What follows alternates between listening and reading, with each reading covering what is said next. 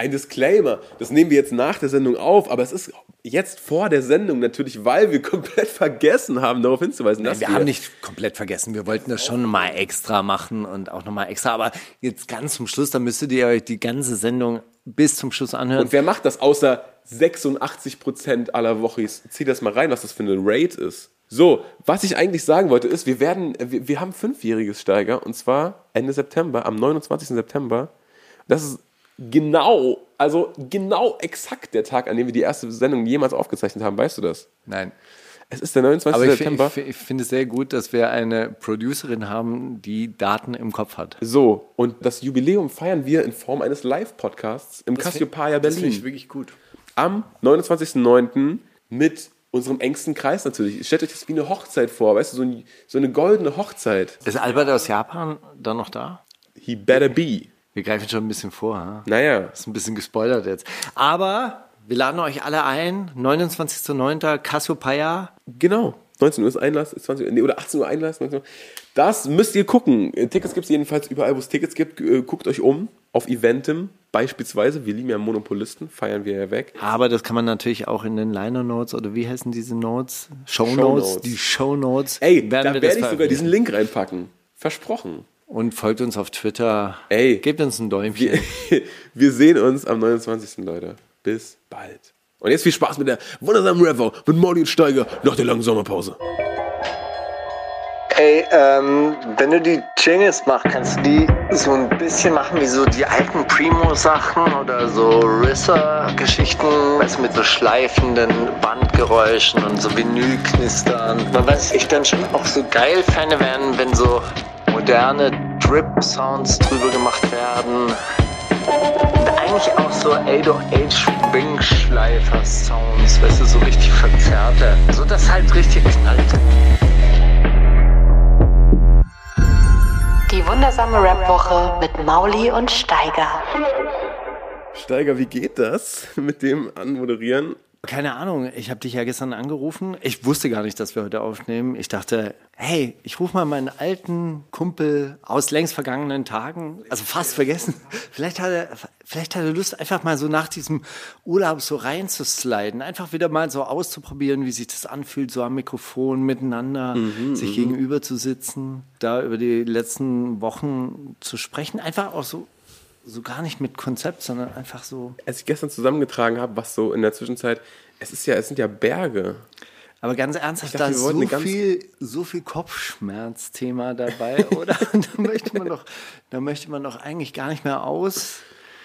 Also da möchte man gar nicht mehr einsteigen.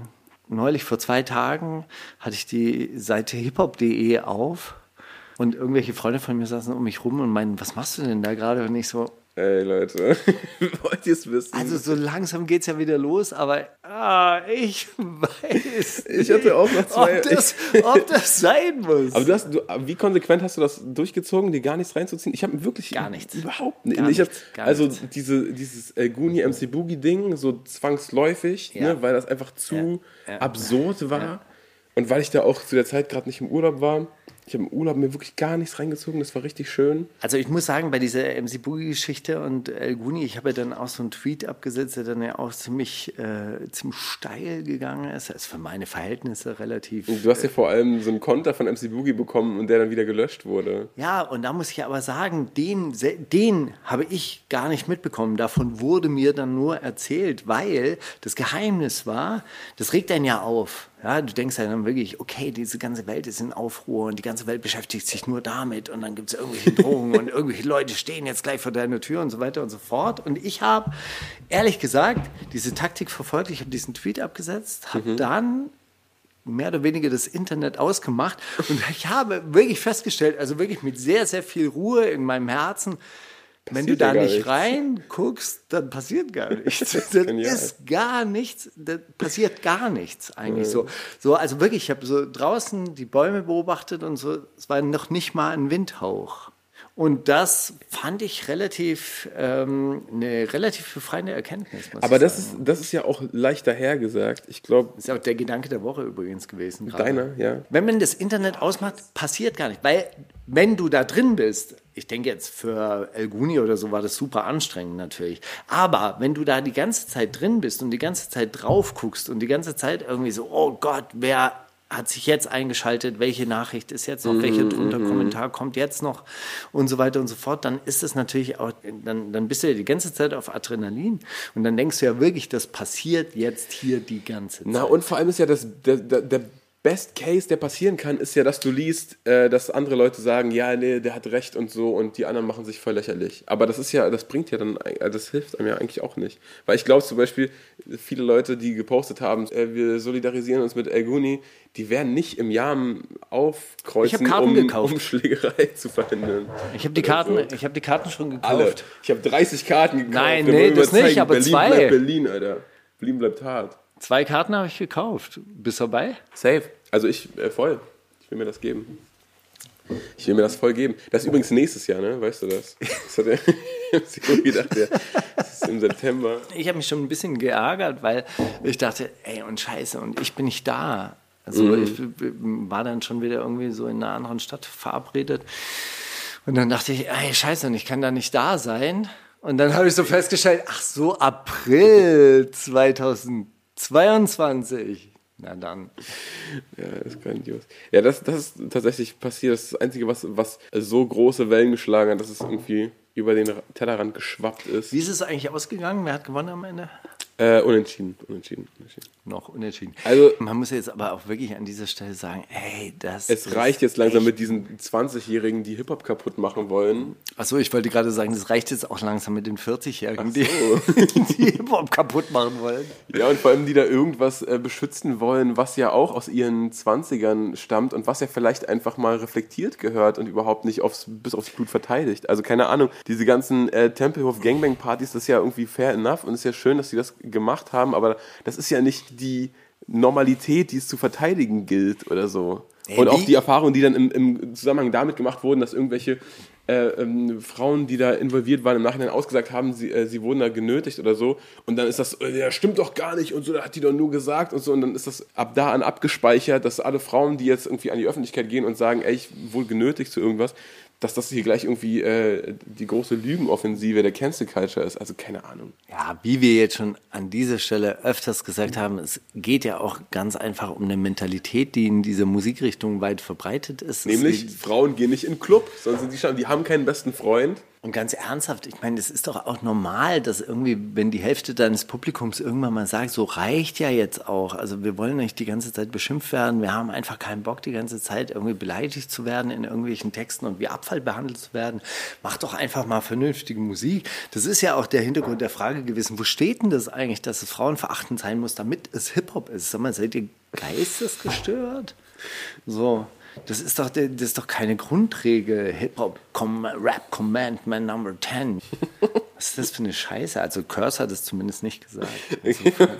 und wenn wir uns jetzt darauf schon nicht einigen können, was ist dann überhaupt unser Konsens, der uns gemeinsam an Hip-Hop festhalten lässt? Dabei weiß doch jeder, Rap ist Kiffen und Basketball. Das war manchmal auch Skaten. Obwohl Skater haben auch immer so enge Hosen an. Oh, das ist auch irgendwie emo Ey, ich habe ja, ich hab ja mit Moses Pelham in der Zwischenzeit so eine Bunker-Talk gemacht. Ja? Ja. Der ist ja auch online und wir haben uns darüber unterhalten, dass dieses Rödelheim Hartreim-Projekt Cover von damals, ich weiß nicht, ob du das kennst, das ist ein Schwarz-Weiß-Foto und die sitzen auf einer Couch und die haben halt so relativ, für damalige Zeit, relativ enge Jeans an und die, die waren auch so zerrissen, so an den Knien. Ja? Und die sahen halt wirklich nicht aus wie Hip-Hopper damals ausgesehen haben oder wie so Katalog-Hip-Hopper ausgesehen haben. Und zwar mit diesen weiten Over- Klamotten. over- oversized. oversized äh, Klamotten und komische Hüte auf. Weißt du, so, oder komische Mützen auf. So Skatermützen und so. Und so sahen ja damals alle Hip-Hop-Kostüme. Ja, auf eine Art waren das Hip-Hop-Kostüme und dann kamen diese Typen und haben es halt einfach ganz anders interpretiert. Und ich meine, damals war ja auch Hip-Hop-Regel war, du hast diesen Schlumpf-Schlafanzug an und äh, bewegst dich komisch. Am besten machst du die ganze Zeit, äh, hast du so, so einen so, Silly du- Walk drauf. Du tust als ob du hingst. Du tust, als ob du hingst und, und gehst mit deinem Oberkörper immer ganz, ganz weit nach vorne, abgeklappt und ziehst dabei deine Beine noch so hoch. Ja, so. Und, und machst komische Handzeichen, die irgendwas bedeuten sollen. Siehst du, Steiger, du hast nie gesprüht, du hast nie getanzt, du verstehst überhaupt nicht, das, das, du verstehst gar nicht, wo das herkommt, diese ganze, Ey, ganze wenn ich euch das, äh, mein, mein erstes Tag unter der Laderampe des Kulturhauses Convestheim, Da muss wirklich nur die Echten sehen. das war der richtig versteckte Hall of Fame, die findet keiner. Also verbreitet MC Boogie Fake News, könnte man das Auf sagen. eine, auf eine Art. Auf Hat er vor ein paar Wochen, ey, worüber reden wir hier jetzt schon seit zehn Ich, Minuten mu wieder? ich, muss, ich muss an dieser Stelle sagen, ich habe es nie gut gemacht. Obwohl, Breaker war ich, wäre ich vielleicht gar nicht so schlecht gewesen. Ich denke, wir haben so, so, so, so, so viel anderes, was noch passiert ist. Zum Beispiel jetzt gar nicht, gar nicht so lange her, vor zwei, drei Tagen hat Anderson Park sich so ein Tattoo auf den Oberarm stechen lassen. Da steht, äh, ey, bitte bringt nach meinem Tod keine posthumen Alben von mir raus. So, Das sind alles irgendwelche Demos, die rumliegen. Das hat einen guten Grund, dass das keiner hören soll, dass das keiner gehört hat und so weiter. Bitte reißt euch zusammen und so. Ich bin mal gespannt. So, Wer holt sich dieses Stück Haut und rahmt es dann ein? Oder man findet ihn dann, dieses Stück Haut ist rausgekattet und hat er nie gesagt. nie gesagt. Diese Fotos damals gab es auch Photoshop. Wisst ihr das nicht mehr? Dann ist auch die Church of Genetik gegründet worden. Hast du das gesehen? Das habe ich nur so am Rande gesehen und dann dachte ich, okay. Also, äh, was hat es damit auf sich? Es ist Ja, also die, die, die witzig Satzung sein? liest sich so, als ob die das einfach äh, komplett ernst meinen.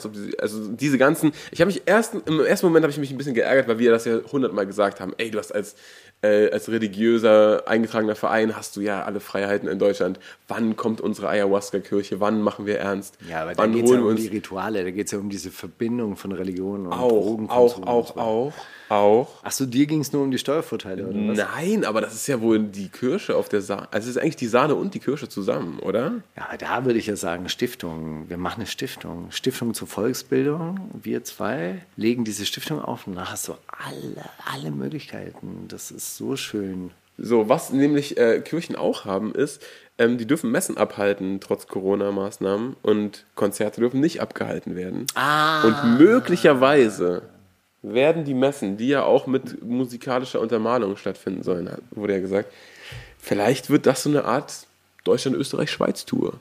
I don't know. Okay, das ist ja eigentlich schon fast wieder ein bisschen lustig, muss man sagen. Also das ist ja, das ist ja dann okay. Aber das ist so ein bisschen, kennst du, kennst du dieses Prinzip der Parteienfinanzierung, dass die Geschäfte machen dürfen? und deshalb hat die SPD dann so ein Reisebüro und die FDP hat Gold verkauft im und so. Goldhandel, genau. Und dann hat äh, die Partei ja angefangen, Geld zu verkaufen. Ey, Thema, Thema Dings, Thema, äh, Thema Wahlplakate auch. Ich kam wieder aus dem Urlaub, man in, in Dänemark, da war der deutsche Wahlkampf nicht so ein Thema. Und auf einmal ist man hier wieder auf den Straßen und alles ist vollgekleistert. Ich war so überfordert damit, wie die das auch, ich, das war noch nie so viel, oder bilde ich mir das ein? Ist es nur schon wieder so lang her, dass Ich glaube, eine das ist, Bundestagswahl. das ist Die haben- jedes, Mal, jedes Mal im September ist man überrascht. Ey, jetzt sind- schon Weihnachtssterne? Was ist hier los? Die haben, okay. War das früher auch schon so? Ja.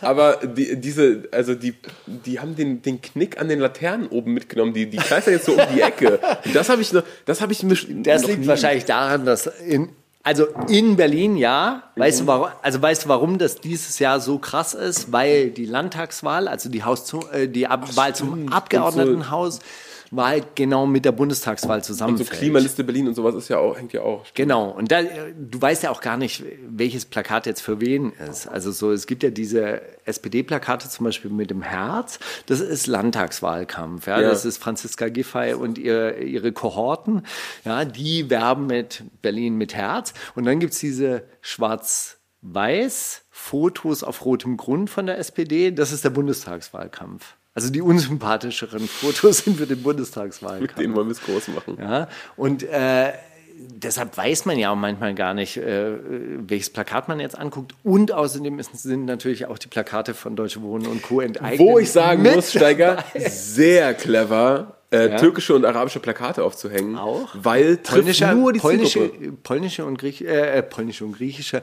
äh, polnische und russische, glaube ich auch. Ja, gibt's auch. Habe ich noch nicht gesehen bisher. Ja. Mhm. Ich war noch nicht in Charlottenburg, muss man dazu sagen. Aber ist tatsächlich das wahrscheinlich schlauste Mittel, um so an der Vermieterbubble vorbei. Ja, zu- weißt du, was da drauf steht? Weil das ist eigentlich ganz schön. Äh, auf Deutsch sind die relativ wenig im Umlauf. Es gab einen riesen Tohuwabohu mit den Druckereien, die alles Mögliche zugesagt haben, dann irgendwie nicht liefern konnten und da waren 20.000 Plakate bestellt und dann, ja, wir schaffen es nicht. Und da geht ja wirklich das Rennen um die besten Plätze am, ich glaube, 18. August oder so. Am 18. August, äh, 18 Uhr durfte man losgehen und die ersten Plakate hängen. das und dann muss ja war wirklich, haben. wirklich äh, ein Rennen um die besten Plätze halt äh, dann im Gang. Und diese Plakate waren nicht da. Und deshalb gibt es kaum deutsche, deutschsprachige Plakate mit dem Hauptslogan, damit Berlin unser Zuhause bleibt. Ja, die gibt es aber Das hat ja die AfD übernommen. Die hat ja Berliner Wohnungen für Berliner. Wirklich? Ja. Ja, siehst du, wir haben aber auf Türkisch und Arabisch auch äh, geschrieben, damit Berlin unser Zuhause bleibt, weil wir sind ja in inklusiver. Das Dumme ist, die Linkspartei hat einen ganz ähnlichen Spruch, damit Berlin unser Zuhause ist oder so, oder weil Berlin unser Zuhause ist. Aber Zuhause ist gerade sehr, sehr aktuell. Sehr, also Ja, Menschen, auch, Deutsch, Kinder auch, Kinder sehr aktuell. Deu Kinder sehr, sehr aktuell. damit der Kindergartenweg wieder in die Zukunft führt, habe ich irgendwo gelesen. Dachte mir so, Leute, sag mal, schämt ihr euch nicht? Aber ich muss wirklich sagen, AfD schwach dieses Mal. Brandenburg AfD, also AfD-Plakat in Brandenburg auf dem Flachland, mehr Vielfalt wagen. yes! Oder Vielfalt statt Gleichmacherei. Ich fand zum Beispiel, hol dir dein Land zurück. Das war ein starker Spruch. Das ist wirklich ein starker Spruch, finde ich. Also ich hätte auch für unsere, für unsere Kampagne hätte ich auch den Spruch gut gefunden. Hol dir die Stadt zurück. Links außen, rechts außen, das ist irgendwie auch keiner. Ja, ja, das, das alte Hufeisen, dann trifft sich das und dann kommt elektrische Ströme und Spannungen. Und so. Nee, aber ich habe irgendwo im, im also so im, in Nordberlin und sowas, unsere Ecke, sehe ich dann eher so dieses, damit Berliner den Berlinern gehört oder was auch immer. Und dann so, war ich vorgestern in Köpenick und da hängt dann so, wer Englisch lernt, muss aber auch zuerst Deutsch können oder irgendwie sowas. Da wird dann so, da wird richtig ausgepackt, aber so, die habe ich nirgendwo anders gesehen. Das ist ein bisschen, ein bisschen im, Ich, da, ich dachte mir irgendwann mal, die sind jetzt auch in diesem Berliner Sumpf irgendwie gefangen, als ich gelesen habe, Gender, Deutsch statt Gendern. Deutsch statt Gendern? Was soll denn das? Was ist denn Gendern? Stark. Ey, eine Sache zu Afghanistan will ich noch sagen. Ja, Ja, jetzt wo alle, ey, wo alle jetzt auch durchdrehen. Ich möchte an dieser Stelle wirklich nochmal betonen, dass die Bundesregierung in den letzten zwei bis drei Jahren extrem auf die Abschiebung von Afghanen hingewirkt hat. Ja, ich meine, diese Geschichte zum Beispiel mit den 69 äh, Geflüchteten, die abgeschoben wurden zu dem 69. Ja, ja. Geburtstag von Seehofer, das waren afghanische Geflüchtete, die, die in einem äh, äh, Privatjet äh, oder in einem Charterflugzeug eben en bloc abge, abgeschoben wurden.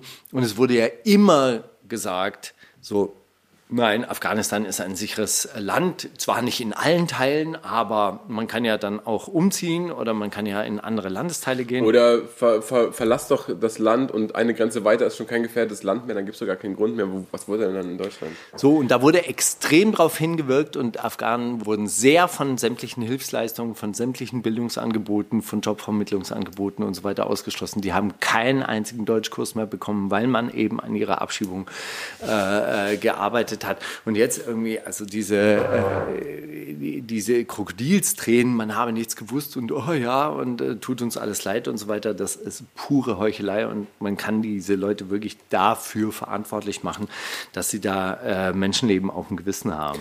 Auch ein Interview mit so einem äh, Dude von der NGO, von irgendeinem NGO, ich weiß nicht, gesehen, der gesagt hat, ey, äh, die, die erste Kontaktaufnahme mit der, Bo also von unserer Seite über die deutsche Botschaft und so weiter wurden die ganze Zeit Kontaktaufnahmen in die Wege geleitet, aber es kam nie eine Antwort und die erste Antwort kam jetzt vor zwei Tagen und wir sind seit sechs Jahren dort stationiert vor Ort. Ja, wenn es dann groß genug in den Tagesthemen ist, dann kann man ja auch mal Naja, äh, an der Stelle kann man, finde ich, auf die Stiftung von Wana Lima oder die Organisation von Wana Lima ähm, Vision for Children hinweisen, wo man nach wie vor gern spenden kann. Sie macht das seit Jahren und auch äh, hat auch auf diese Zustände dort hingewiesen, lang bevor das jetzt irgendwie durch die Nachrichten gegangen ist. Das äh, nur weil, denke ich mal, auch in jeder Krise sich dann irgendwelche Spendenkonten aufmachen, die vielleicht nicht unbedingt zielführend sind, einfach weil es gerade ein Thema ist oder weil es gerade ein, eine schnelle Google, äh, ja, einen schnellen Google-Treffer geben kann. irgendwie Organisationen aussuchen, die schon länger dabei sind Mhm, und das irgendwie nachhaltig betreiben und auch wenn es gerade nicht in den Schlagzeilen ist, da am Start bleiben. Gut, Steiger, Musik haben wir ja auch einen Haufen verpasst. Äh, und, und deswegen finde ich, kann man jetzt auch ein paar Wochen ältere Songs spielen. Und zwar OG Kimo und Kwame haben einen Song rausgebracht vom OG Kimo Album, was irgendwann hoffentlich bald kommt oder so. Im Herbst. Äh, Blanco heißt der. Hast du den, hast du es mitbekommen zufällig? Ich glaube wirklich, dass ich irgendwas über Oji Kimo aus dem Augenwinkel gesehen habe, aber dann bin ich doch vorbeigeslidet und habe so ein paar Möhren geerntet oder so. Und so. Ist auch was okay, man also was man jetzt so macht auf dem Land. Ja, ist doch cool. Ist jedenfalls ein, ein absoluter Brecher und macht Spaß. Und ich äh, habe das, weiß nicht, wie oft gehört, seitdem es rausgekommen ist. Und sowas sagt man wirklich nicht über jeden Song, der einfach so rauskommt.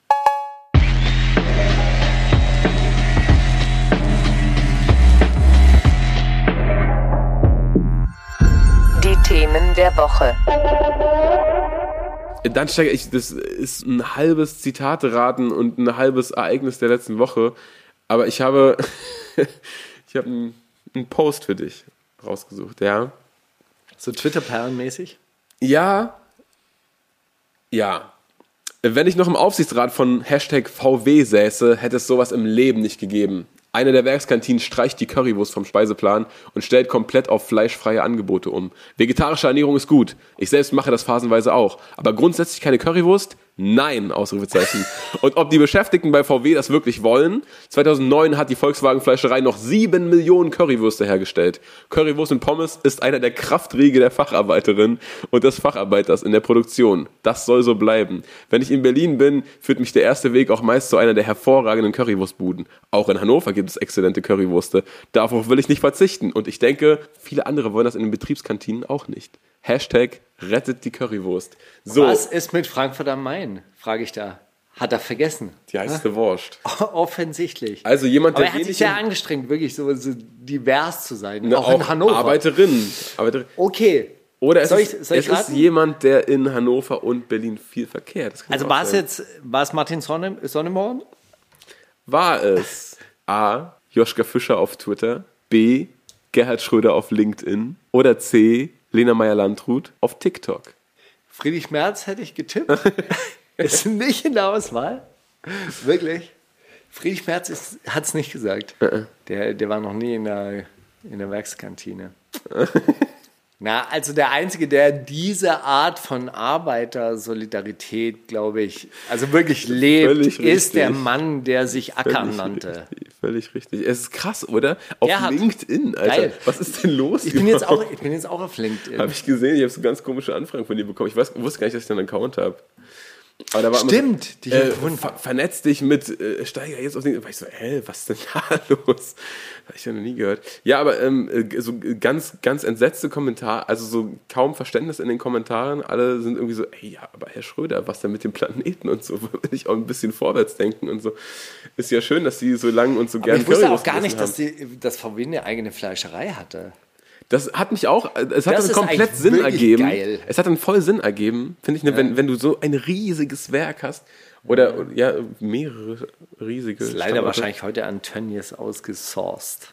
Weißt du, wie man das nennt? Vertikale und horizontale Diversifikation? Was? Horizontale Diversifikation von Unternehmen ist halt, wenn Volkswagen jetzt auch eine Bank gründet oder jetzt auch Tempotaschentücher herstellen würde. Ja? Dann hast du eine horizontale, also so eine in die Breite gehende, vergrößerst du dein Angebot. Ja, das sind, das sind so diese Reimann-Unternehmungen, die halt irgendwie angefangen haben mit Jakobs Kaffee und jetzt Sakrotan herstellen. Ja? Die sind horizontal diversifiziert. Und dann gibt es den Begriff der vertikalen Diversifikation. Da gliederst du einzelne Unterprodukte in deiner Produktherstellung Ich denke, wir werden sehr wütende Kommentare von BWLern Ah, und okay. Das BWLerinnen heißt, das heißt, du stellst Autos her, aber du stellst auch, Auch Airbags die- her und du stellst auch die kleinen Kappen für die Airbags vorne her und auch die, die, das kleine Siegel, was darauf kommt. Genau. die, also blödes Beispiel, aber und du brauchst, und das ist jetzt die Frage, ist die VW-Fleischerei ein Teil der vertikalen Diversifikation, weil du brauchst auch eine Kantine für deinen, für deinen Herstellungsprozess. das ist, würde ich sagen, also ey, Das ist so weit entfernt, wie man von einem BWL-Studium sein kann, würde ich sagen, das ist, klingt nach vertikal. Es Es, klingt nicht, als ob die jetzt Cash mit Fleisch machen wollen und an genau, anderen- es gibt jetzt Dingen. nicht die VW-Wurst, oder? die ich kaufen würde als Gerhard Schröder, als Mann des Volkes. Das Ich habe so krass da auch einen wirklich sehr lustigen Tweet äh, gelesen.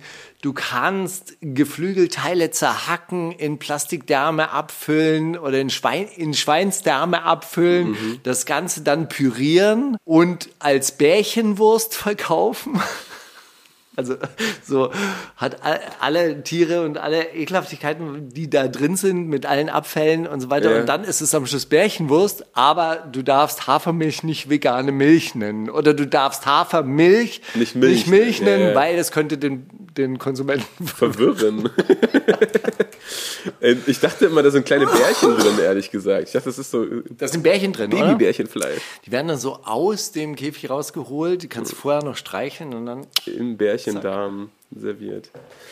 Ja, ja, ja.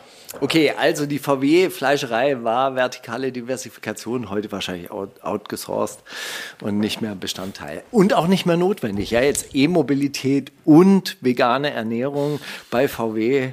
Ey, wenn Der die- grüne Kapitalismus schlägt. Grün an die Wacht kommen, ey, dann pflanzen die hier überall Sonnenblumen. Ich sehe da Ey, kommen. das wird, das wird so schön. Der grüne Kapitalismus ruled auf jeden Fall.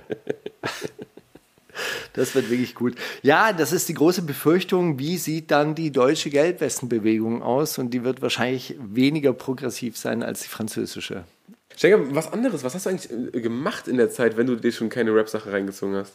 Was, was, was, was, was waren deine letzten Wochen? Ah, meine letzten Wochen waren tatsächlich äh, angefüllt mit relativ viel Arbeit, aber auch schöne Arbeit. Also so diese Urlaubsarbeit war wahnsinnig gut. Wie sieht denn euer Garten und euer, äh, euer Land mittlerweile, mittlerweile so, aus? mittlerweile so umgegraben, vollständig umgegraben. Wir haben jetzt beschlossen, die erste Hälfte des Grundstücks machen wir Beton. Der Rest Mais. Muss ja rechnen. Und der Rest wahrscheinlich äh, Industrieraps. Dann können wir, auch nur so ein bisschen, bisschen was verkaufen an, an die E-Mobilität. Im Schmaltaler kann man damit machen. Nee, aber es macht zu viel gute Idee. Arbeit einfach mit dem Grünzeug und so. Und da haben wir jetzt gedacht, so Rasenplatten halt. So. Das ist okay. Ja, wir Ja, nee, aber wir haben ja, wir, wir bauen da jetzt gerade so eine Gewichtheberplattform und es war insofern ein bisschen lustig. Vier auf vier Meter hört sich jetzt auch nicht so krass an. Drei äh, Jungs so aus der, oder drei Jungs und Männer aus der Verwandtschaft und der kriegt da so einen Spaten und dann fangen wir da an. Wohlgemut, stecken diese vier mal vier Meter ab. Der erste Spatenstich geht da durch wie Butter, alles Sand und so. Und der, mein Schwager so, hey, halbe Stunde, dann sind wir hier fertig. Und dann der zweite Spatenstich und du bist im Schotter und im Schutt und eine Betonplatte und dies und das, was da alles Aber auch generell rauskommt. 4x4 Meter, das klingt jetzt nicht so viel, wenn man schon viel höhere Zahlen mal gehört hat, aber das ist auch schon. Vier mal groß, vier Meter ne? ist schon groß, auf jeden Fall. Und 30 Zentimeter ist jetzt aber auch nicht die Welt. Hm. Ja, aber da sind halt so halbe, halbe Schuppen drin versenkt in diesem Boden und du kannst halt keinen einzigen Spatenstich und keinen einzigen Schaufelstich irgendwie da, äh, da machen, ohne dass Tiefer da als ein Spatenbreit äh, gehört dem Staat, ist das richtig? Nein. Das Nein? bezweifle ich. Ich glaube, das ist so, so ab 80 Zentimeter kann es sein. Ich habe mal gehört, äh, alles, was über eine Spatentiefe geht. Können Sie alles haben? Kann der Staat sehr gerne Holt euch abtransportieren. euren Schuppen, los! Bitte holt euch diesen ganzen Zweiten Weltkrieg Schmutz, der da vergraben ist, auf jeden Fall. Sehr, sehr gerne. Also wirklich. Ich habe teilweise dann ja noch bis 80 Zentimeter tief gegraben oder insgesamt gegraben, weil wir ja so Fundamente bauen wollten und so weiter. Und ab einer gewissen Tiefe war es dann auch wieder in Ordnung. Aber dann findest du irgendwann mal so, so bei 50, 60 Zentimeter ist irgendwas aus Metall. Und dann erzählen dir die ganzen umliegenden Bauern, ja, also hier sind schon viele Bomben und so. Also ich habe ja neulich irgendwann mal so eine 80 Kilo Bombe, die habe ich dann mit nach Hause genommen. Habe ich beim Räumungsdienst angerufen. Das ist auch wirklich ein bisschen witzig. Habe ich beim Räumungsdienst angerufen, die so, fass die nicht an. Ich so, ich habe die nach Hause gefahren. Bist du irre? Ist er mit seinem Traktor einfach so drüber gefahren, plötzlich hat so geschabt, so metallisch geschabt. Was in den Felgen, was ist denn hier los? so, so, wie hast du denn die 80 Kilo? Also der 80, 80 Kilo müssen wir ja auch erstmal hochheben. Ja, auf die Ladefläche. oh Gott. Ich meine, ich habe dann diese Geschichte auch nachgelesen. Der rund ich weiß nicht, warst du mal in diesen Seelohöhen, Gedenkstätte Seelohöhen? Nee. War der, der letzte große Angriff der Sowjetarmee okay. und der letzte Verteidigungsring der Wehrmacht. Komplett useless, komplett sinnlos. Aber die Sowjets haben zweieinhalbtausend Güterwaggons mit Munition dahin geschleppt und haben die innerhalb von einer halben Stunde verballert. 3 Uhr morgens ging die Offensive los. Die hatten auf, einen, äh, auf eine Länge von 10 Kilometer hatten die da eine Stalin-Orgel neben der nächsten stehen und haben innerhalb von einer halben Stunde alles reingelegt, was sie da hatten. Mal richtig Ausgaben machen vor Jahresende. Ja, es war im April. Es war noch. Vor das nächste Quartal anfängt. Ziel war eigentlich, diesen deutschen Verteidigungsring sofort aufzusprengen. Das Blöde war, der Angriffstermin war den Deutschen bekannt und die haben dann nur noch so einen, so einen Schleierverteidigungsring vorne stehen lassen. Da war gar keiner mehr, so richtig. Und die Russen sind gekommen, haben noch so eine gewaltsame, gewaltsame Aufklärung, heißt das. Also das heißt, sie sind nach vorne gegangen und haben, haben Leute beschossen, dann sind sie zurückbeschossen worden, dann haben sie also zurückgemeldet, ja, die sitzen da noch. Dann haben die halt auf, auf diese zehn Kilometer irgendwie alles platt gemacht, aber da war niemand mehr. Die saßen nämlich dann schon oben auf den Hügeln. Mhm. So, und dann kam diese Angriff ins Stocken und dieser General Schukow, der wollte aber als erster in Berlin sein. Und bei Cottbus hat die sowjetische Armee schon übergesetzt gehabt und die waren erfolgreich. Die sind da sehr viel schneller vorwärts gekommen. Dann hat Stalin halt gemeldet, naja gut, und geht halt die südliche Armee nach Berlin. Und dann hat Schukow gesagt, nein, ich will erster sein und hat da eine Brigade nach der nächsten verheizt. Das sind 30.000 Sowjets gefallen noch und 10.000 äh, deutsche Soldaten.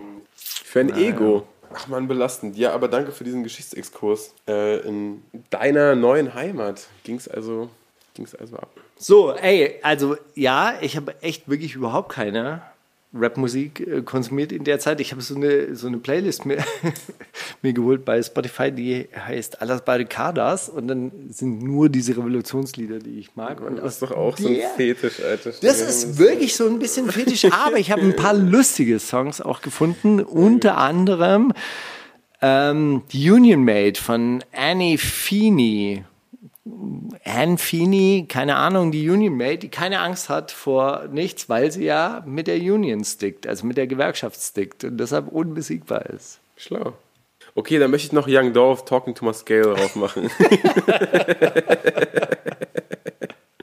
wirklich, wirklich großartig. Das so, ich will, ich will, nee, ich macht euch das nicht kaputt. Das lohnt sich, diesen Song ganz zu Ende zu hören. Das macht, das macht absolut Sinn und Spaß. Ähm, keine Spoiler an der Stelle.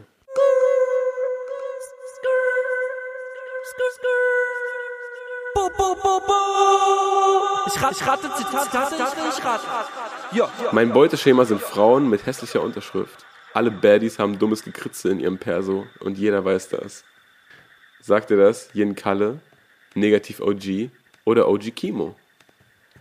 Das finde ich wirklich einen sehr, sehr witzigen, wie heißt es, Psychoanalyse oder irgendwie so, mhm, oder mhm. wenn man eine, eine Eigenschaft mit der anderen vergleicht und so weiter, ist mir noch nie aufgefallen. Sind hässliche Unterschriften tatsächlich ein Ausdruck für Attitude? Ich glaube, es ist eine gewisse Attitude, die so, was juckt mich, was hier steht. Oder? Ärzte waren doch immer dafür bekannt, dass sie eine wahnsinnig schlechte Unterschrift haben. Weil sie 30 Mal am Tag setzen müssen, ja. ja wahrscheinlich. Also. Ähm, Lehrerin auch. OG Chemo. Richtig. Steiger. Ja. Richtig geraten. Ja, voll. Das sind die richtigen Riecher bezüglich des Humorkompasses. Vierter Weltkrieg ist längst in Ey, Gange. gibt's ein, eine kurze Frage, gibt es tatsächlich irgendeine physiognomische Eigenschaft, woraus du auf eine bestimmte Charaktereigenschaft schließt? Also du kannst es jetzt auch heimlich verraten. So angewachsene Ohrläppchen zum Beispiel. Ach so, so. nein. Fällt mir, nichts, fällt mir nichts ein auf die Schnelle, nee. Siehst du, über so, so Sachen denke ich gar nicht nach. Verschwende ich mein Leben? Ich habe mal den Eindruck, Rothaarige sind sehr streng. Hä, warum?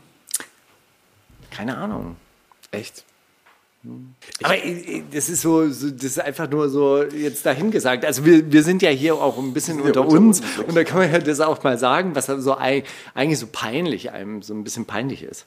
Ja, ich weiß es nicht. Ich weiß es wirklich nicht, Steiger. Aber ich glaube, so Straight Edge, Straight Edge Leute stauen irgendwie was auf. Ich glaube, Leute, die so sehr Voll Straight Edge leben, tätowierte, habe ich auch mal den Eindruck, sehr, sehr angespannt, sehr spießig in stauen Wirklichkeit. Ah, oh. Weißt du? Also wenn, wenn jemand so übermäßig viel Ja. tätowiert ist, da ist mir oft aufgefallen, ah, die haben auch schon was, auch teilweise ein bisschen was Verspanntes manchmal. Also Geizig. wie, als würden sie so an einer Stelle alles rauslassen, was sie so an Ja. Wildheit haben. Verstehe ich. Und sich dann abends im Spiegel betrachten und sich denken, ich sehne mich nach dem durchschnittlichen. Eigentlich will ich Karton. einen Bauspar, äh, Bausparvertrag. Eigentlich hätte ich sehr gerne, statt diesem ganzen Gekritzel, hätte ich sehr gerne eine Lebensversicherung.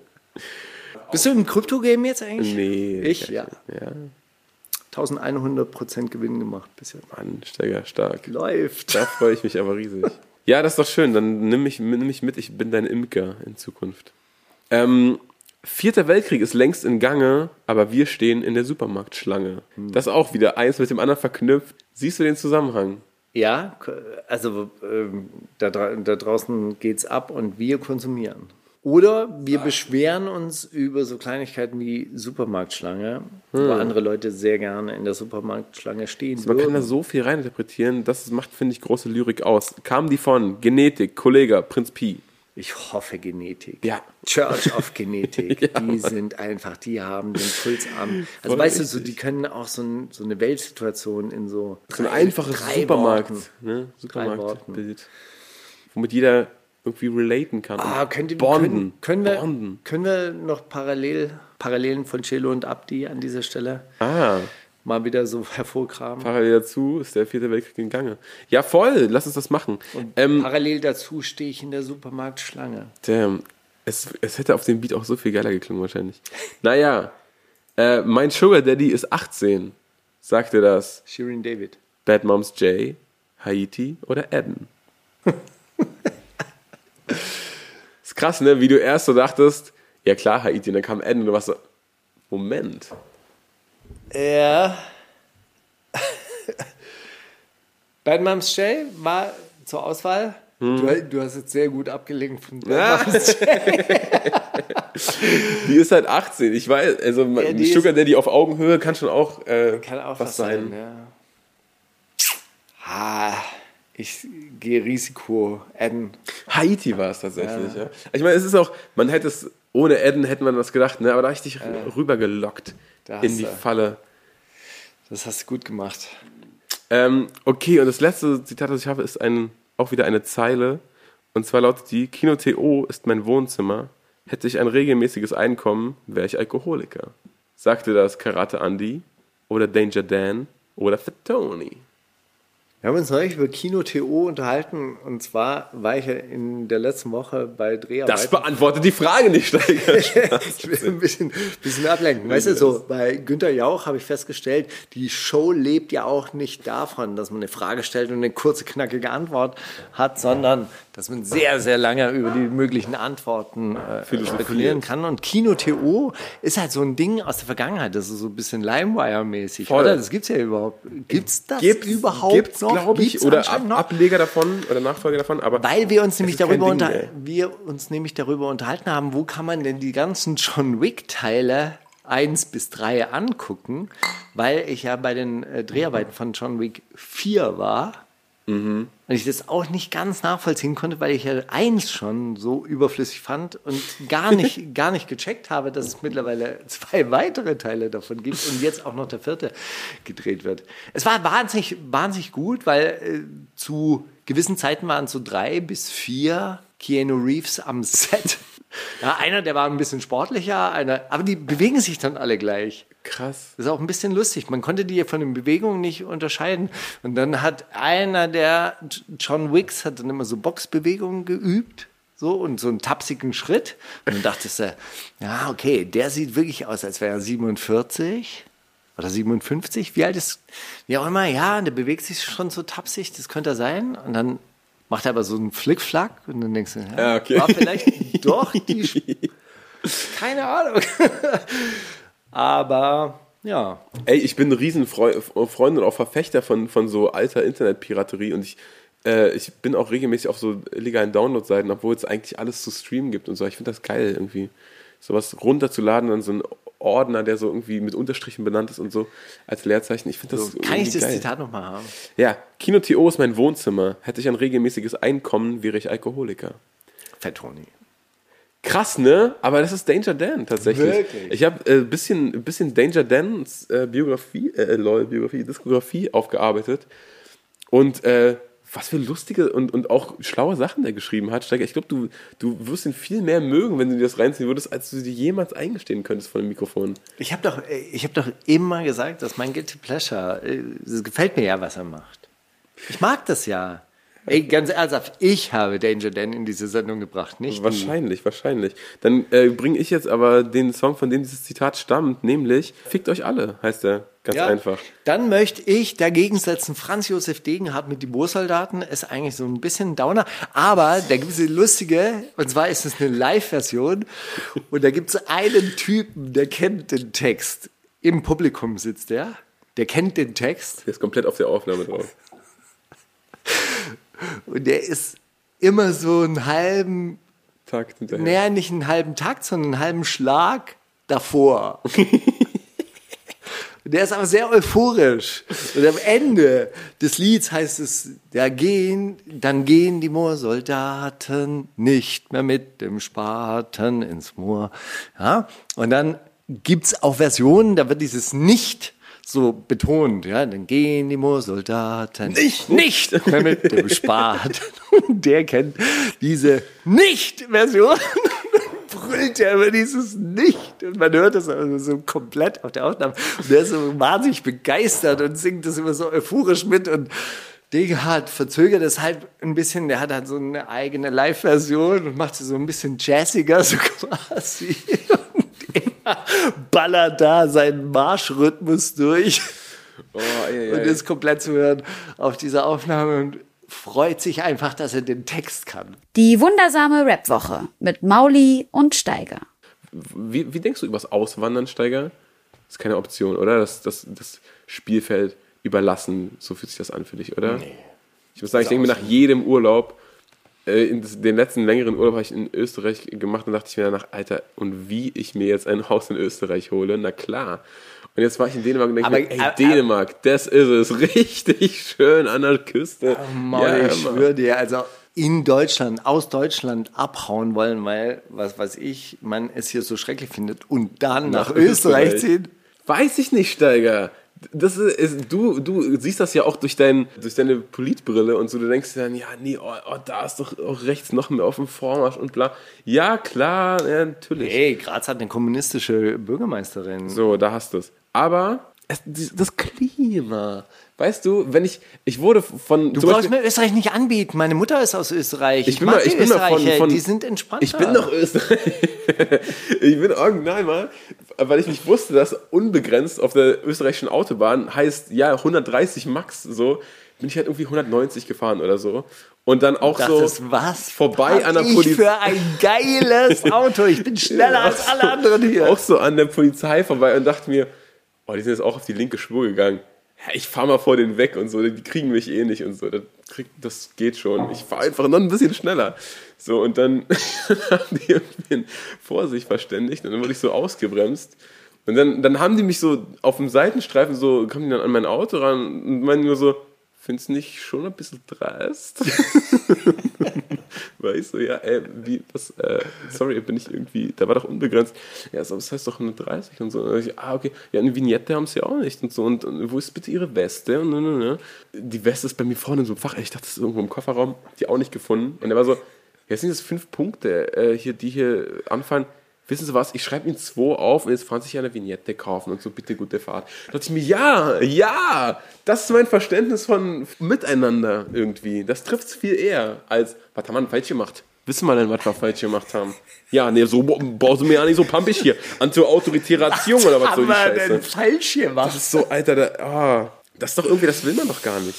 So, auch ich weiß nicht, in, in ich habe in Dänemark ein Polizeiauto, gar nicht repräsentativ, so, wo war ich unterwegs, aber ich habe ein Polizeiauto gesehen in der ganzen Zeit und dachte mir, ja, irgendwie geht's auch so und irgendwie haben trotzdem alle gute Laune und irgendwer, wir haben so Pfandflaschen weggebracht und die Frau hat so aufgerundet und uns Geld, so mehr Geld gegeben. Das war völlig absurd. Ja gut, das hat man ja oft im Urlaub, dass man selber so ein bisschen entspannter ist und dann kommt die Entspannung auch zu einem Ja, das- zurück. das So, stimmt, das sind das die stimmt. Gesetze der Anziehung. Das stimmt. Aber auf der anderen Seite natürlich ist, wenn man rausgeht aus diesen Großstadtverhältnissen und wenn man auch nicht die ganze Zeit in diesem Internetschild, das einen äh, komplett wahnsinnig macht. Ja, wahrscheinlich. Natürlich, wenn die Leute sich mit anderen Dingen beschäftigen und einfach so ein bisschen näher an sich dran sind und nicht so wahnsinnig entfremdet von ihrer Arbeit, dann sind die halt wahrscheinlich auch ein bisschen entspannter. Schrägstrich entmenschlicht. Also, weißt du, die Nachbarn, die wir da haben, dann denke ich mir halt auch, hey, 5.30 Uhr aufstehen, Hühner füttern, sonntags wird geschlachtet. Der hat sich nie Gedanken darüber gemacht, ob er Einen Shitstorm kassiert. Erstens das. Oder welches Konzept er jetzt bis Montag 24 Uhr noch irgendwo eingereicht haben muss. Also, weißt du, der weiß halt so, okay, heute um 22 Uhr kommt der Nachttau, bis dahin muss das Feld abgeerntet sein. Let's go. naja, ich meine, der, der Typ weiß halt, wie man eine Wiese mäht mit der Sense. Der hat wahrscheinlich aber sich nie Gedanken darüber gemacht, ob er jetzt Englisch können muss oder nicht. Also ich denke mir das auch manchmal so im Verhältnis, weißt du, wenn unsere Söhne da zur Schule gehen und sich da durchquälen mit all dem Zeug, was sie ja anscheinend brauchen oder nicht brauchen, denke ich mir, hey, geht natürlich auch anders. Lernen mal ein Haus bauen. Darauf, auf den, auf den Schock spiele ich doch äh, erstmal Cass mit Gold. Der hat nämlich auch wieder released. Das erste Mal seit ein paar Monaten. Und, Du magst Rap-Musik wirklich Ich so, oder? feier das total weg. Es ist, gar nicht, ist, alle, ist wirklich gar nicht so rappig. Der, äh, der Oji Kimo-Song ist sehr, sehr rappig. Der Cass-Song ist einfach ein Popbanger. Aber ist mir doch egal. Ich schleus den hier rein wie so ein trojanisches Pferd. Weißt du, was ich meine? Es sind Briefe an dich und an mich. Es sind Briefe an uns. Meine Damen und Herren, wir bitten zum Sitz. Noch ein Gong, dann dimmt sich das Licht. Für den finalen großen Trick werde ich einfach so verschwinden, wie es scheint, in ein winziges Nichts. Raunen im Raum, Applaus überwältigend laut. Ihr werdet staunen, euch fragen, wohin. Wurde schon in zwei Teile zersägt, den Wassertank überlebt, doch für den letzten Akt bitte ich um Stille. Lieber Mauli, lieber Steiger, liebe Wochis. Nach einer wilden Zeit und ein wenig Sendepause möchte ich mich auf diesem sehr direkten Weg heute verabschieden. Nicht aus der Rapwoche, Herr Torch im Himmel, ich werde euch mehr brauchen denn je. Erstes Zitat. Ich glaube, sie ist vorbei, meine beste Zeit. Ich konnte so stupide und so schön verletzend sein. Aber das ist jetzt vorbei, denn heute denke ich leider nach, bevor ich etwas schreibe und das ist der letzte Scheiß. Albert aus Japan sieht endlich ein, was alle denken. Herr Anis Fetschishi sieht endlich ein, was alle denken. Herr Patrick Flizzy sieht endlich ein, was alle denken. Fiesling Kautz, naja, glaubt niemand denkt mehr über den nach. Oder Yuzuyu, Ikanaide Kudasai, bitte bleibt noch lange. Also nein, ich sehe nichts ein und ich hoffe auch, dass Yuzuyu nicht von der Oberfläche verschwindet, auch wenn er das in diesem Zitat ein wenig andeutet. Aber es ist mal wieder Zeit, ich haue ab. Das hier soll keine traurige Abtrittsrede werden. Erstmal möchte ich die News der Woche mit mir selbst besprechen. Und wie sollte es anders sein, beginnen die Themen jeweils mit einem Zitat. Deutscher Rap bedeutet erstmal draufhauen statt zu reden, seine Schwester zu beschützen, sehr viel Ausdauer und Ehre. Falk Schacht wurde über Jugendprom Jugendkultur promoviert. Nico KIZ, ein Poet. KC Rebell, als würde ich einen einzigen Text von dem kennen. Karate Andy, hat er es durch den Corona-Winter geschafft. Oder Boogie Boogie der Atzenkeeper, naja, auf den sei geschissen. Es ist etwas passiert, das uns allen nahe geht und auch alle betrifft. Lange Zeit haben wir uns Sorgen gemacht, haben Anzeigen in der Scha Zeitung geschaltet und an den Methadon-Ausgabestellen des Landes nach ihm gefragt. Jetzt hat zu meiner persönlich großen Erleichterung ein Kumpel den guten alten Karate Andi am Hermannplatz gesichtet. Naja, wo auch sonst. Aber immerhin das mal erlebt, läuft aufrecht und hatte wohl sogar eine Hose an. Aber jetzt wieder Fokus auf mich. Wie alle mitbekommen haben, wird das Sonny Black Album, das erste, außerhalb Deutschland bald zu streamen sein. Ich habe also alles in Bewegung gesetzt, packe noch die letzten Kisten ein und ziehe nach Mailand. Dass ich das Sonny Black Album auch noch auf CD habe, verrate ich an dieser Stelle besser nicht. Sonst klingelt demnächst noch die BPJM bei mir, aber die werden mich dann nicht mehr finden. Materielle Güter, die ich mitschleppen werde, sind marginal. Aber wie schon vor zwei Jahren, als ich auf unbestimmte Zeit ins fernostasiatische Tokio zog und vor allem Mauli und Steiger ununterbrochen damit zugetextet habe, bleibt mir als Heimat immer die Musik. Die Rap-Woche. Die beiden Kerle, die die gleichzeitige Begeisterung und Abneigung für eine Kultur so wunderbar charmant thematisieren und in einer politisch solidarischen, feministischen, reflektierten und unterhaltsamen Dreiviertelstunde verpacken, werden auch weiterhin mein Fels in der Brandung bleiben. Nach dem ersten verantwortungsvollen Corona-Konzert bei T9, also DOS 9 und Talky Talk, brennt das Hip-Hop-Herz umso heißer und daher will ich diesen Monolog nutzen und statt weiterer giggligen Zitate mal den beiden Hosts Mauli und Steiger und ihrer unsichtbaren rechten und linken Hand Alina danken. In den letzten Jahren haben wir hier erlebt, wie der Mann, der sein Herz schon immer auf der Zunge trug, Markus Steiger, und vielleicht der sensibelste Frechdachs des Landes Mauli, Freunde geworden sind und jeden Tag fester zusammenwachsen. Die Liebe, die Zuneigung, das immer offene Ohr und die immer ehrliche Meinung, die Toleranz für die Marotten des anderen und der Humor und die Geduld, mit denen auch die kleinen Meinungsverschiedenheiten am Ende keine Rolle spielen, zeigen uns allen, was Freundschaft ist. In so mancher Stunde, in der ich allein irgendwo in den Tiefen von Tokios Großraumbüros, zwischen den drängenden Bussen der Berliner Rush Hour und bald zwischen den seelenlosen Klamottengeschäften der Meile in der Szeneviertel saß, in so mancher Situation kamen mir in den geselligsten Momenten eurer Unterhaltung die Tränen, weil mir in dem Moment genau das gefehlt hat, was wirklich von Bedeutung ist. Freundschaft. Mit euch im Ohr vergeht die Einsamkeit und genau das ist es, worauf es ankommt. Ich danke euch und ich danke meinen fantastischen Freunden ebenso, wie ich allen guten Künstlerinnen und Künstlern danke, die in guten und schlechten Zeiten, in ruhigen, chaotischen, frohen und traurigen Momenten immer das richtige Wort finden und nicht jede Gefühlsregung zur Vermarktung irgendwelcher Produkte, Kliman-Style oder verkauften Werte nutzen. Ich danke euch allen.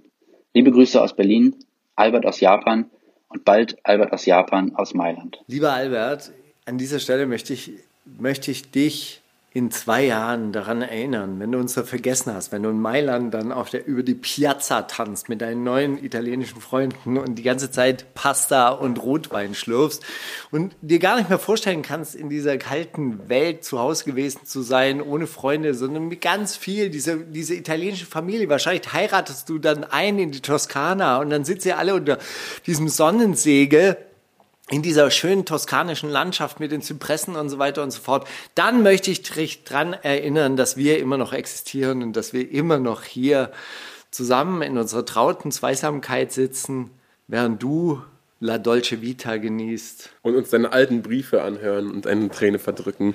Genau. So wie du und in, in, diesem, in diesem Sinne wünschen wir dir alles, alles Liebe und Gute und ehrlich gesagt beneide ich dich so ein bisschen. Ey, Mailand. er lebt Ey, den scheiß mega! Traum. Also Mailand hin oder her, aber dieses Auswandern, er macht das ernst. Weißt du, er macht einfach macht dieses das Italien ernst. gehen. Ha? Oh, geil. Dieses nee, hier, gef hier, hier gefällt's. Von Seite. Hier gefällt's mir. Da hole ich mir doch ein Haus hier in Österreich. Ey, Albert, danke, dass du den Traum lebst. Ich, äh, ich äh, freue mich stellvertretend für dich sehr. ja, und wir freuen uns auch weiterhin auf Briefe. Und dass Karate Andi lebt, ist auch eine gute Nachricht, oder? Finde ich schön. Auf jeden Fall. Ja, gut. So, wollen wir diese Briefe jetzt beantworten oder beantworten wir die einfach nächste Woche? Nächste, ich, Oder moderieren wir die jetzt an? Jetzt gibt es noch eine Brief-Edition, die könnt ihr euch in der Zwischenzeit zuhör, äh, anhören. Wir laden mal, wir haben, Das sind alte Briefe aus dem Genau. Januar teilweise, sind Genau. richtig aufgearbeitet. Ich habe da in den Ferien da so ein bisschen rumgestöbert. Also alle, die sich jetzt beschwert haben, dass wir so scheiße arrogant sind, weil sie uns Briefe geschrieben haben und wir die nie beantwortet haben. Jetzt ist eure große Stunde gekommen. Ich lese sie vor. Ich habe sie vorgelesen, ich habe sie eingesprochen und wir beantworten sie in der die nächsten meisten, Folge. davon, genau, die meisten davon enden tatsächlich mit so offenen Fragen an uns. Deswegen wird das in der Woche Eine, jetzt eine Frage hochgeladen. war zum Beispiel, haben wir irgendwann mal festgestellt, dass wir uns verändert haben? Oder gibt es also so einen Turning Point in unserer Entwicklung? stimmt, Oder? das, ja, das war, stimmt. Das, die, die, diese Frage können wir jetzt an dieser Stelle Okay, Steiger, kannst du Steiger fragen? Steiger, gab es mal so einen Turning Point in deiner Entwicklung, wo du dir gemerkt hast, sag mal, von heute auf morgen, alles hat sich geändert. Ey, kennst du, kennst du das kurze Gegenfrage, wenn du aus den Ferien nach Hause gekommen bist, dass du dann so von dir gedacht hast, du hast dich in diesen Ferien so krass verändert, das müssen die in der Die Schule werden jetzt, gar nichts die werden, checken, die Alter. werden so staunen, dass jetzt der Schweigshammer zurückgekommen ist und so. Nach zwei Tagen, bla bla bla, wieder. Alte Muster.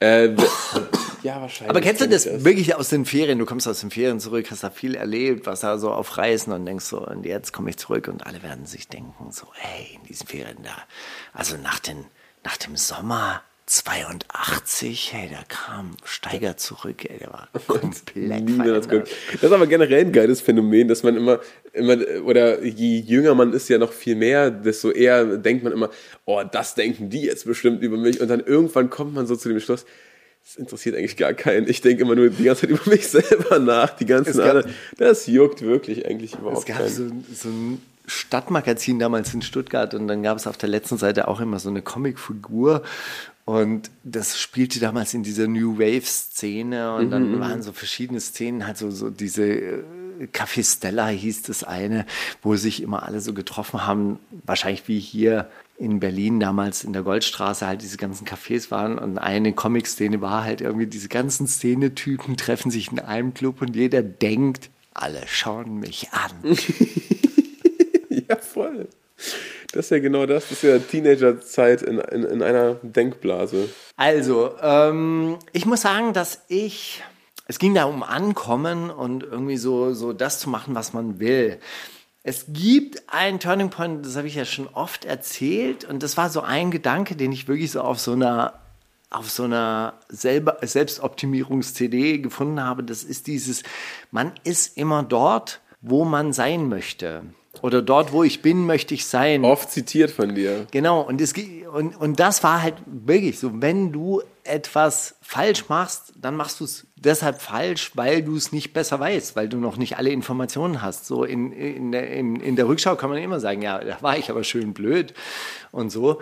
Aber das war tatsächlich insofern ein Punkt, wo ich schon mit mir und meiner Entwicklung irgendwie so, ein, so eine gewisse Art von Frieden geschlossen habe und gesagt habe, ja, also man macht es immer so gut, wie man kann. Also äh, ich mache es zumindest so gut. Ich mache es ja nie absichtlich scheiße. So und insofern ist auch alles gut, was man. Also ein, äh, ein, ein Freund von mir, der war sehr von sich überzeugt und bei dem hätte ich ihm manchmal geraten, schau, schau doch ein bisschen anders auch, ein bisschen kritischer vielleicht auf dich. Der meinte, ich habe noch nie Fehler gemacht. Fehler macht man nur, wenn man danach denkt, man hätte einen Fehler gemacht. Es ist eine philosophische, ist ein philosophischer Ansatz auf jeden Fall. Sagen, ich verurteile mich da jetzt nicht für, das gehört zum Prozess. Habe ich halt aus deiner Sicht was falsch gemacht. Das trifft auf mich nicht zu, diese Sicht. Ja, oder, oder dieses, nee, alles, was ich gemacht habe, war richtig, weil es war immer eine, eine richtige Entscheidung. Und ich habe mich immer entschieden und ob die Entscheidung dann gut oder schlecht ausgegangen ist, ist Betrachtungssache, aber ich mache mich deswegen nicht kaputt. Weißt du, es gibt ja Leute, die kaufen sich ein Fahrrad und fangen dann an, im Internet nochmal zu recherchieren und stellen dann fest, dass sie ein total beschissenes Fahrrad gekauft haben. Die quälen sich danach, weißt du? Oder hören nicht auf zu recherchieren, kaufen dieses Fahrrad und dann, wow, Die ersten drei shit. Artikel sind geil eigentlich, aber im vierten, stand, ich bin da jetzt mal tiefer reingetaucht, weil das hat mich Ja, irgendwie oder, misstrauisch oder gemacht. dann kommt das super Angebot. Ah Gott, und letzte Woche habe ich das gekauft und jetzt gibt es dasselbe für 300 Euro weniger. ja, ja. So, ich finde, das sollte man tatsächlich nicht machen. Entscheide dich, dann ist gut. Ist wohl so. Ich habe irgendwie, äh, mir fällt jetzt gerade gar kein krasser Turning Point ein bei mir. Ob, also wonach oder wovor. Doch wahrscheinlich, als ich so, äh, als ich meine Freundin kennengelernt habe, da hat die, ähm, die Dynamik in der Beziehung davor war irgendwie immer so vorgefertigte Meinungen, sich gegenseitig den Kopf werfen und dann in Defensivhaltung gehen und sagen, nee, stimmt doch gar nicht. Und äh, mit ihr war das dann so, dass sie einfach, einfach gefragt hat. Ich meine, ist ja logisch, man, man lernt sich ja gerade kennen, da fragt man sich ja einfach ganz viel. Aber das, das, da war so ein Turning Point, wo ich sagte, ja, stimmt, wenn ich das jetzt wem, wem, der mich neu kennenlernt und in den ich ultra verliebt bin, erklären müsste, wie ich das sehe oder wie ich mich da fühle. Und da habe ich, da habe ich so über ganz viele Sachen nachgedacht und da irgendwie auch so, ein, so eine Art Frieden geschlossen. Aber ey, Frieden geschlossen. Danach ging es mir auch schon so absurd äh, finster. Das ist eigentlich auch jetzt nicht der Einschnitt. Aber doch, doch wahrscheinlich schon. Das war schon ein großer Einschnitt.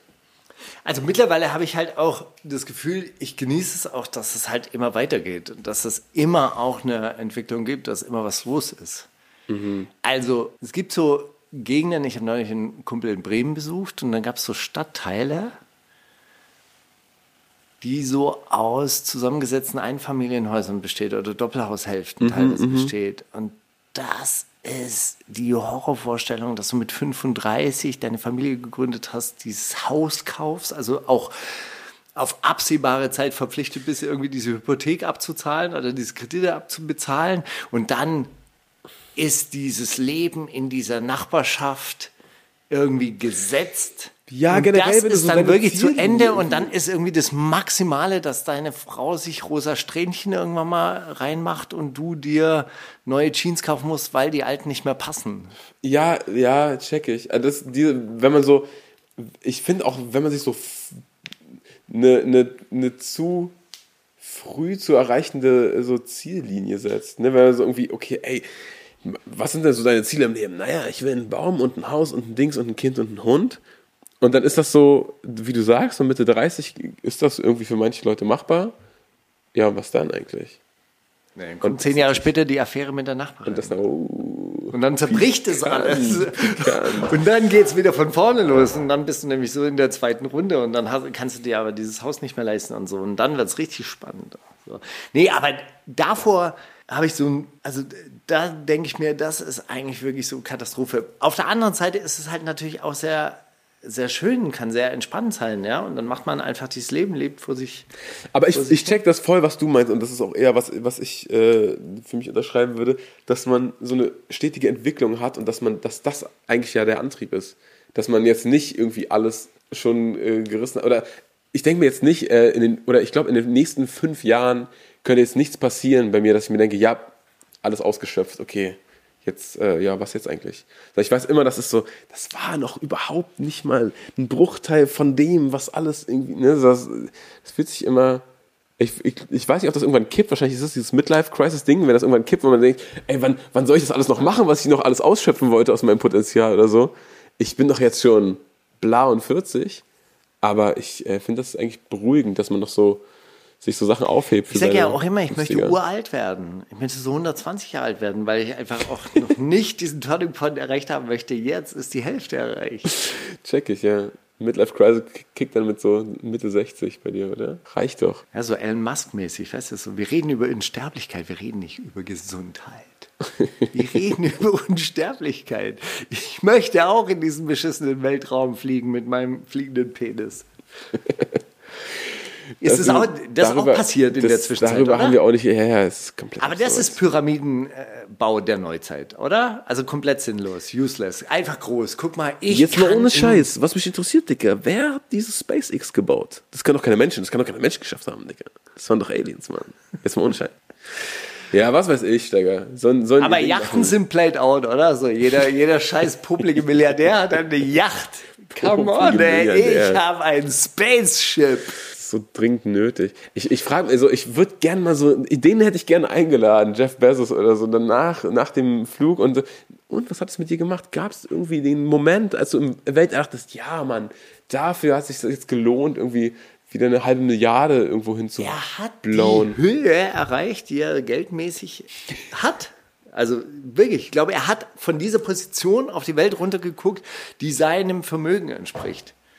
Und er sieht diesen kleinen Ball unter sich, wenn es ein Ball ist, ja, und nicht schön. Äh, Wer weiß das Das ist schon. ein Pfannkuchen.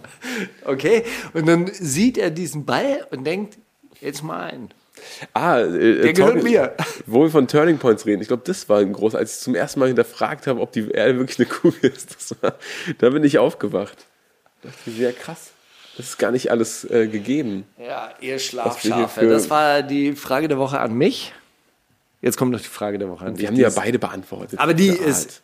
Ach, du hast, eine, du hast eine eine extra. kleine. Egal, los geht's. Eine kleine Bitte. Frage. Was war der schönste Moment in deinem Urlaub oder wann hast du gemerkt, es ist Urlaub? Ey, äh, völlig ernsthaft, ne? das ist ja auch schon Leute, die das hier länger verfolgen. äh, die, das ist ja fast schon so ein trauriger Running Gag, den ich mit mir selbst habe, dass ich so so gut wie nie ein Buch so zu Ende lese, geschweige denn mehr als die Hälfte. Und ich habe wirklich im Urlaub, äh, ich habe vor dem Urlaub den äh, zu, maskulinen Podcast mit Bill Kaulitz gehört und bin mir dann am nächsten Tag die Biografie klauen gegangen und habe die im Urlaub gelesen.